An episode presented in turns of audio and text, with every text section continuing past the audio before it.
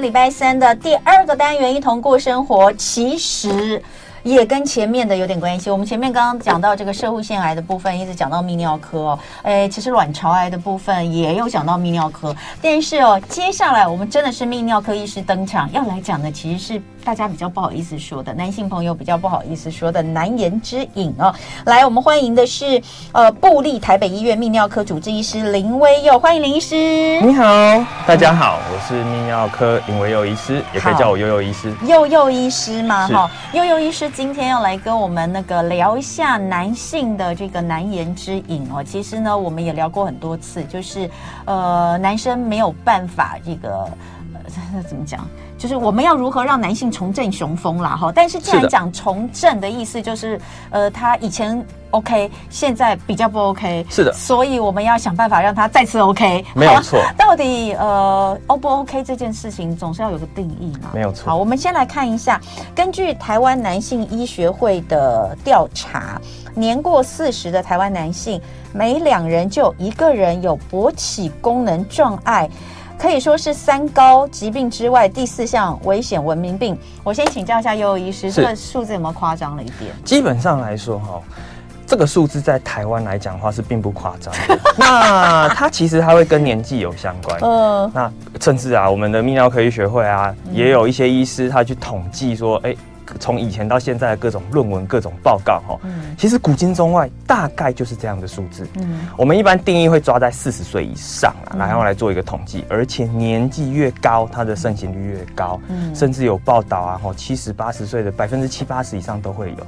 七十八十岁吗？对啊，这其实这个可想而知，这个很合理吧？是的，可想而知。你这里讲的是四十哎，年过四十哎，四十岁以上哈，有一些呃其他一些报告是指出，大概至少都有大概二十七、二十八 percent 以上会有这样子的问题。我们办公室男生不多啦，不然我等一下就来做一个年过四十的这个办公室调查。这个会有一个选择性，叫做我们叫 selection bias，就是有时候他们生活像这边，如果说我们的待遇很棒哦，他们可能心理状态。还很好，嗯，发生率就会比较低一点哦，是这样子哦。对啊，如果说在某些压力比较大的地方，哦，可能发生率就比较高。哦，另外，就像这个是难言之隐嘛，哦，所以有一些人就不会特别明显讲出来。所以我们有时候会问伴侣。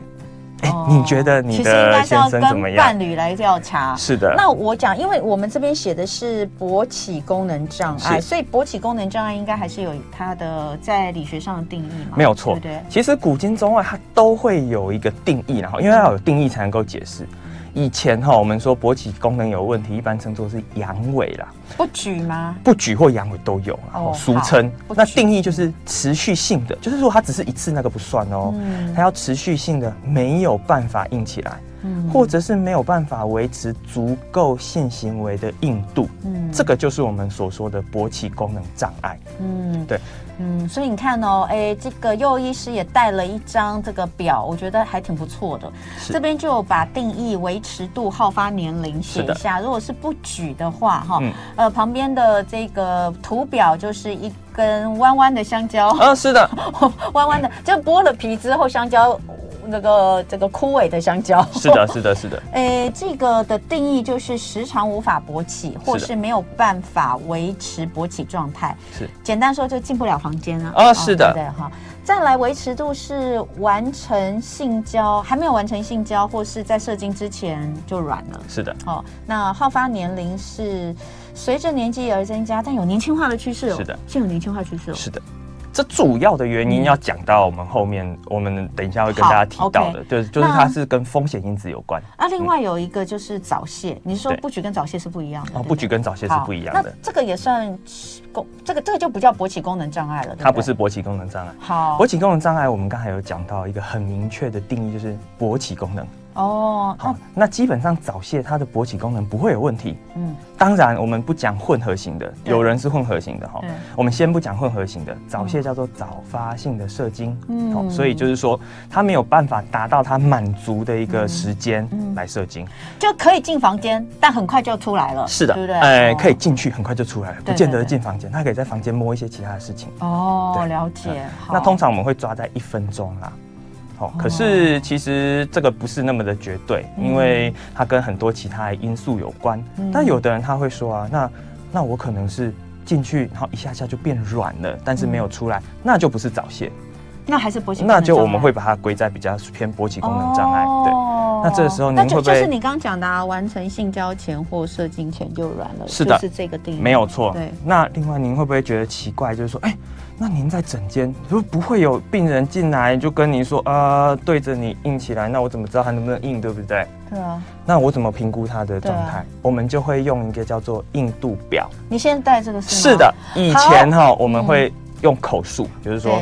啊，如果四分是怎么样，三分是怎么样，两分是怎么样，一分是怎么样？您觉得您在最硬的时候是几分？哦，听完都忘记了。等一下，等一下，那个东西是。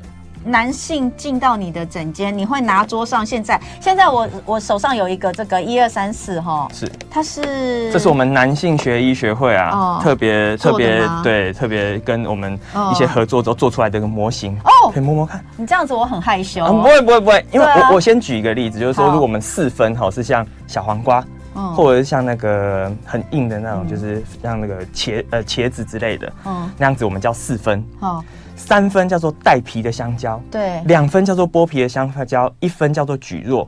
可是有的人他就不好意思讲啊，对啊，哦，他就呃呃呃呃呃两分到三分之间，哦对，这个时候我常常就会说，哎来来来来来，你来摸摸看，您觉得您的硬度大概是在多少？他就自己摸啊，摸完之后告诉我是哪一根。真的吗？好，所以你说一分的是，哎，我们先从四分开始，对，四分应该是茄子或小黄瓜，OK 的状态，OK 的状态，嗯。哦哦好硬哦，是的是的是的。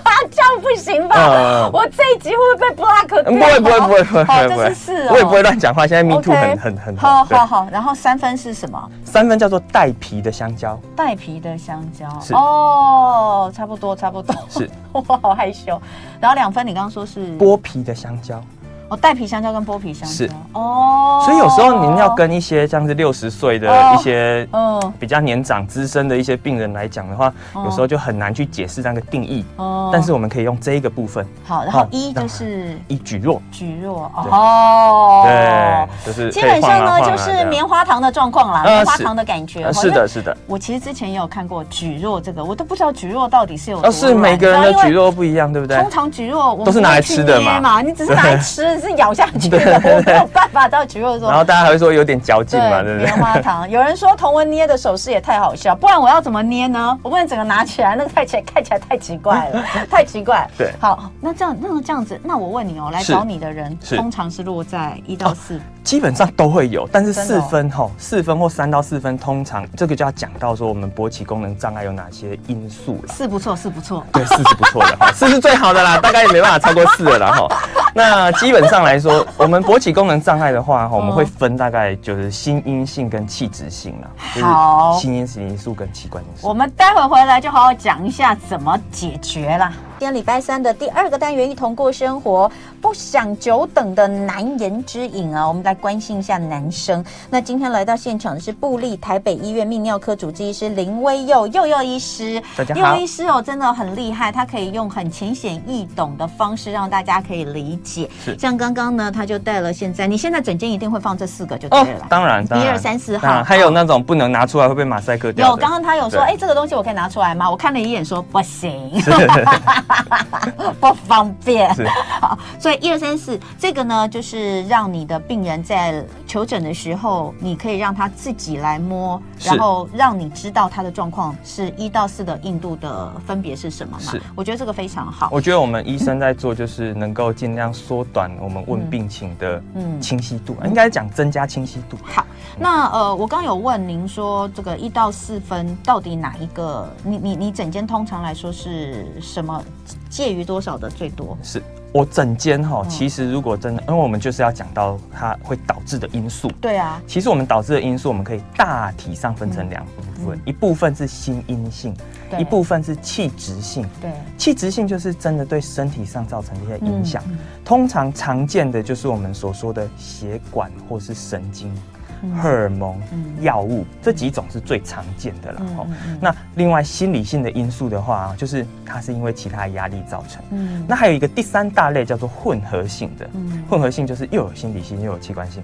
其实如果要把这第三大类拉进来的话，它才是成因最多的啦。因为大家久了，它会互相影响。就是说，可能你一开始是力不从心，后来心理上就越来越抗拒。嗯，哦，所以其实混合性是最多。嗯，但是因为我们混合性要处理，还是要回到心因性跟器质性。所以我们先讲哈，基本上如果心阴性的话，他会跟您说，他硬的时候还是可以到四分。嗯，还是可以到四分，嗯、但是他觉得时间没有那么久，对，或者是说他觉得一下下就软掉。哦，这个是心因性比较多。心因性，或者是说他觉得说，哎、欸。我怎么最近没有办法像以前那样子？嗯，所以我们心因性就有心因性的治疗方式。嗯，通常会以行为治疗或者是更改我们一些快乐的地方，嗯、像是说本来大家都是在我们的、嗯、呃、嗯、床上啊，或者是房间里面，哦，有时候我们就会建议他，哎、欸，可或许可以出去度个小假，嗯，嗯，到某些不一样的地点，嗯嗯，对，好。那器官性的话呢，就是要讲到说，哎、欸，那他他到底之前有没有在？用一些什么药物啦？哎、对不起，器官性的话，就是通常我们会讲跟血管或神经有关，对，跟它其他的一些可能疾病有关。是的，哦，通常是血管性的，通常是血管性的。嗯、那我们现在也有做一些研究，发现说啊，它其实因为我们可以把它想象成，就是我们的阴茎就是一个大血管。嗯，那如果连这个大血管冲进去的血量都不够，嗯，那是不是代表我们身体其他的血管都会出一些问题？就有人去统计，就是说，哎、欸，那我们心脏的血管会不会有相关？对，结果发现，哎、欸，好像有一部分的人哈，他在心脏出问题之前两到三年，嗯、甚至五年，嗯，他那方面就有问题。哦，所以我们可以把它当做是一个。性功能勃起功能障碍可以把它当做是心血管疾病的一个前兆啊，一个警讯。哎呦，那很重要。所以如果发生的时候，我们就要特别去小心。嗯，为什么要小心？为什么我们刚才有提到说，为什么有年轻化的趋势？嗯，原因就是因为现在不管是营养或者是健康部分，虽然大家概念越来越好，可是其实我们身为周围的环境也越来越复杂了哈。所以代谢症候群有年轻化的趋势，就是肥胖的人越来越多了。是的，高血压、嗯、高血脂这些都会影响到我们的勃起功能障碍。嗯，对，好这个就是我们影响血管最主要的因素。所以器官性的问题，药物通常是我们的第一个治疗方式吗？基本上来说，哈，呃，标准指引上面。还是会讲要建议，就是生活作息的调整，像说减重啦、血糖的控制啊。对对对。但是其实有的时候，那个因素就是无法去排除。举个例子来说，我现在就不行啊。那你要我减重，我可能要减一年，有的一百一十公斤、一百二十公斤，我要减好久才会减下来，而且减下来真的可以吗？嗯。有时候在我们的生活作息调整。不是那么可以快速达到的时候，我们就会以药物来介入。嗯，当然，生活作息还是很重要的，包括戒烟、包括减重，这些都是非常重要的事情。戒烟、减重，是，是因为戒烟，其实我们知道香烟对于心脏血管也会有一定的破坏。嗯，所以。香烟这件事情哈，我都会建议我的、嗯、我的病人、我的客人尽量可以让他减，就是减少。那呃，我们就来聊聊治疗的方式哦。刚刚有讲心因性的话是一些行为治疗为主哦，是但是，是呃器质性的就会来进入到药物的治疗。那呃器质性，我先问哈，是嗯嗯，心因跟器质嗯的比例大概？哦，其实心阴性通常年轻人比较多，哦，但是到我们四十岁以上，其实大概啊，大概血管开始是的，血管开始慢慢的退化，荷尔蒙开始慢慢慢慢的变低，而且我觉得也也是会，比如说会对于就会自己没有自信啊，是的。部分应该也是蛮多的，没有错。而且这边，但是这边我要先调整，呃，我要先补充一件事情，就是其实心因性可以吃药，心因性也可以吃药啊，心因性其实吃药效果比器质性更好，吃什么药？一样。真的吗？所以我们就会有点打趣，就是说哈，其实治疗方向，你的导致原因哈，其实我们当然要去找原因，因为如果可以矫正，当然要矫正。对。可是如果没有办法矫正，或者是嗯，不管怎么样，我要赶快开始的话，治疗归治疗，找原因归找原因，我们可以双头并进。嗯。嗯，好，所以我我们来看一下哈，就是刚刚有讲到治疗的方式，那就呃来讲一下现在最多的治疗方式好了。现在最多的治疗方式，当然我们刚才所说那个生活作息，啊，这个一定要讲，因为所有的指引都是说生活作息、生活方式是第一线。嗯，再来我们就会导入我们所用的用药。嗯，我们用药的话，其实大家都知道，就是常常听到一个我们说蓝色小药丸。小药丸，对。对，小药丸哈，它其实它是一个叫做磷酸二酯酶的一个。抑制剂，嗯，但是我们身体里面很多地方都会有磷酸二酯酶，然后像是说我们的视网膜啦，嗯，我们的身体的血管啦，那些都会有，嗯，哦，所以它会就会分成我们叫 PDE。那 PDE 有一二三四五六七八九十十一，好，那有很多种。嗯、那通常我们在注重在我们小弟弟这部分的话是 PDE 五，所以我们会讲 PDE five inhibitor。嗯，对，这个是最常用的。那这个是最常用的蓝色小药丸，也就是我们以前说大家都知道威尔刚吗？是的，没有错。现在还是最多人用的吗？基本上来讲，威尔刚，因为它现在专利期已经过了。所以它现在开始有一些台厂的药出来，所以它不见得叫威尔刚了。它不见得叫威尔刚，有很多很多很多的名称，但是都是一样的，呃，都是同样成分，同样成分，但是跟原厂药就不一样，学一个原厂一个学名药嘛，都不一样。是的。那呃。但是这个传统治疗，这也好几十年，二十几年，三十二十几年了。呃，有一段时间，因为我在跑医药的时候，的时候我在跑医药的时候，他他他出生的，是。对，所以也二十多年了。这其实很有趣啊，这个就要讲到它的历史，不过我怕时间不够，反正简单讲就是它本来是心脏的药，没错，这个我们后来知道。后来在第二个好像是 Phase Two 的时候，他就发现说，哎，怎么那个心脏没什么效，那别人反而更好。没错，这个我们当初在做这个，就是他问世的时候，对我们医药线记者来说，也是一个大新新闻是，对，所以我们那时候也有发现，就是都有讲它的历史，就是它其实是一个呃老药的副作用。是是是。但是我们经常听到这个 side effect，会以为说都是都是负面的、不好的，因为英文是叫 side effect，它没有它没有一个褒贬的意思，对不对？对，英文没有。可是可是。中文你讲到副作用，都有都觉得它是坏的，因为大家都觉得副作用是不好的。但其实这个副作用是好的。对，其实还有很多。我们传统在威而钢还没出来之前，有一些精神科的药也会有这样的效果。好，但是我们还是要讲，它还是有它的问题了。没错，嗯，其实虽然它这个效果已经很很不错了，嗯，但它就是会有一些其他一些部分，像是说，嗯，因为我们刚才有说 PDE，它其实很多地方都会有，嗯，像在视网膜啊，它其实会去影响到我们视网膜的一些细胞，让它看起来视野。变成怎么蓝蓝的，嗯，或者是有些人会觉得背痛，嗯，有些人会觉得我们的头很胀，头很痛，嗯，这个就跟他有没有很专一在我们的 PDE five 上面有关系，嗯，因为像是威尔刚，它主要是五跟六了，所以它会影响到我们的视网膜。那我们还有一些像是西力士啊，它是五跟十一，哦，所以有些人吃了之后，他就会觉得，哎，好像觉得身体有点不太舒服。嗯，所以我们就会很希望说，如果我可以有一个很专注在五的这个药，嗯，哎，那会不会可以让我们更加的开心？然后刚刚讲的这些，还有另外一个状况，就是开机时间比较久。是的，就是呃，你要在这个办事前一个小时先吃啊，对不对？所以就是是是这样吗？因为它需要比较长的暖机时间。是，基本上如果在给一些蓝色小药丸的时候，我们都会强调几件事情。然后第一个，它在使用的药物的方式哈，会跟之前的使用药物会有点其他药物不太一样，嗯，我们会用比较高浓度的，嗯，因为让他先有自信，自信冲出来，心因性就解决了。嗯，第二件事情就是说啊，他一定要空腹使用，尽量可以空腹使用。嗯，如果是要跟食物间隔的话，至少要在差不多一到两个小时以上。嗯，这就会比较麻烦一点点了。原因是因为它会跟食物会结合，嗯，会少会让它的那个效果变差。第三件事就是吃完一定要等。等大概半小时到一小时，它效果才会出来。嗯，哦，那第四个的话就是说，一定要去给它刺激。哦，对，这四件事情都要做到，吃药才会有效。好，这个图有点有蛮有趣的，就是说传统治疗方式的这种用药哦，第一个就是说，哎，你可能会脸潮红哦，像关公一样。是。那另外就是蓝视症，就是你看出去会变蓝蓝。对，你看出去呢，整个视野都会蓝蓝的，这蛮好笑。好，那。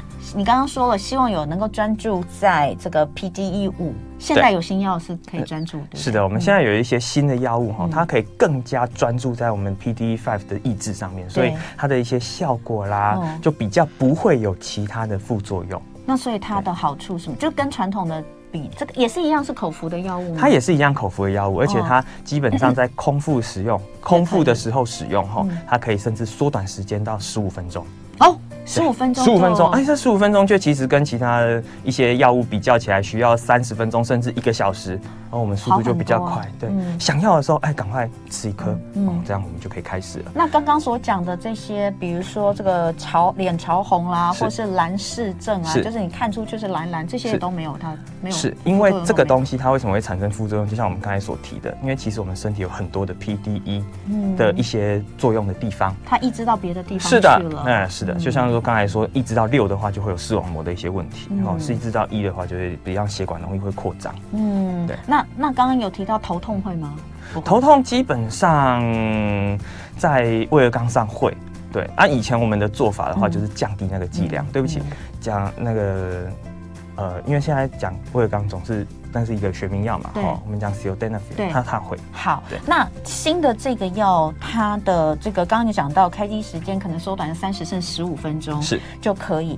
然后所谓的半衰期，嗯，达五小时。半衰期我们可以把它当做是一个药物有效的时间啦。哦，那当然每一个药物它的它的特性不一样，我要还是要先讲，没有一个药物可以打败所有其他的药物，但是每个药物它的选择不同哦，所以我们有一些药物它的半衰期大概威而钢或乐威壮哈，他们大概半衰期大概都是大概四到五个小时左右，这个也是，我们就会说它也差不多，对。好，那用的目，哎，这个新药上市多久了？哦，大概。没没有没有到非常久了，它还在专利期之内。可是已经蛮多人在用了吗？是，你有蛮多病人用。基本上我都有哎，我都会跟他们推荐，就是说，如果你希望没有副作用的话，嗯，就是副作用比较少的话，我们就用这个。那他们的反馈怎么样？他们反馈其实都还不错，真的。对，嗯，就是至少它不会有一些其他的副作用在，尤其是有吃过威尔刚或蓝色小药丸这一类的，嗯，他们就已经有讲说，哦，我真的视野会受到影响。我们以前只能降剂量。嗯，就是通常我们会是一百或五十，嗯，那以前的话就只能退回五十或二十五，可是他就觉得那样好像效果不是那么的好，嗯，哦，那像这样子的话，我们就会建议他，哎，我们可以尝试新的啊，而且价格跟原厂的威尔刚其实没有差，嗯，甚至比原厂的威尔刚可能更便宜一些些，嗯。嗯，哎，那这样的话也是一个对于男性、女性来说都是一个福音，哎，没有错，对啊，因为这个夫之伴侣之间其实。伴侣之间其实性行为是很重要的啦，是，这绝对是这个感情能够更加粘着，应应该不是说能够让感情更好，但是真的很多很多的，因为你知道我昨天才看到，因为昨天你知道最近 Me Too 的新闻太多了，是，昨天就又有一个就是说什么呃夫妻之间这个婚后没有这个性行为的比例其实是非常的高，哦，是真的，这样这样真的会影响到夫妻之间的感情，不止这个，而且还对尊严有关，嗯，哎，有人问哦。男性要做很久才能射精，到底是什么问题？因为女生会觉得累，又担心老公无法满足。